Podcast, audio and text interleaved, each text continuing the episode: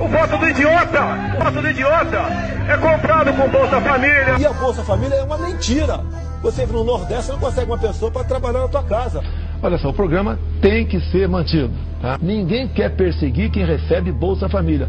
Chegou-se à conclusão que o desenvolvimento intelectual dessa garotada, de 0 a 3 anos, filhos de Bolsa Família, tá? o desenvolvimento deles equivalia a um terço da média mundial.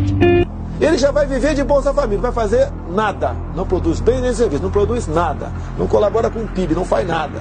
Fez oito filhos. Aqueles oito filhos vão ter que ter creche, escola, depois cota lá na frente. Para ser o que na sociedade? Vai ser nada. O 13 terceiro, o Bolsa Família, será anunciado a semana que vem. Você vê meninas no Nordeste, bate a mão na barriga grávida e fala o seguinte, que isso aqui vai ser uma geladeira.